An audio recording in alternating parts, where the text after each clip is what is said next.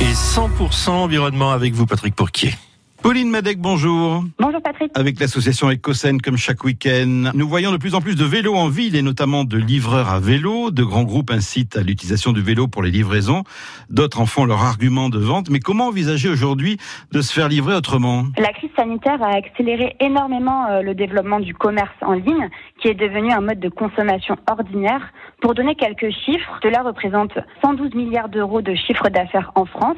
Aussi, bah, 92% euh, des Français ont désormais recours à ce mode de consommation et un milliard de colis livrés en particulier en 2020. Au vu des chiffres, on imagine bien quelques contreparties. Le transport lié au service de livraison se fait par avion, porte-containers, camions, scooters, vélos ou en voiture individuelle. En ville, 20% des déplacements et 25% des émissions de CO2 sont liés au transport routier de marchandises. La livraison à domicile produit aussi beaucoup de déchets, des emballages et des suremballages. On entend aussi que la livraison participerait au dérèglement climatique. Effectivement, la simplicité de l'acte d'achat en ligne pousse à la surconsommation. 7 jours sur 7, 24 heures sur 24, en un seul clic quasiment. Poussé par les offres promotionnelles, la barrière présentée par l'acte d'achat physique n'existe plus. Quel rôle peuvent jouer les consommateurs pour se faire livrer en limitant euh, cet impact? Je vous propose trois niveaux d'apprentissage. Déjà, commençons par euh, le niveau 1 pour les débutants. Le point majeur est d'éviter euh, l'échec de livraison. Pour cela, on s'organise pour que la livraison à domicile fonctionne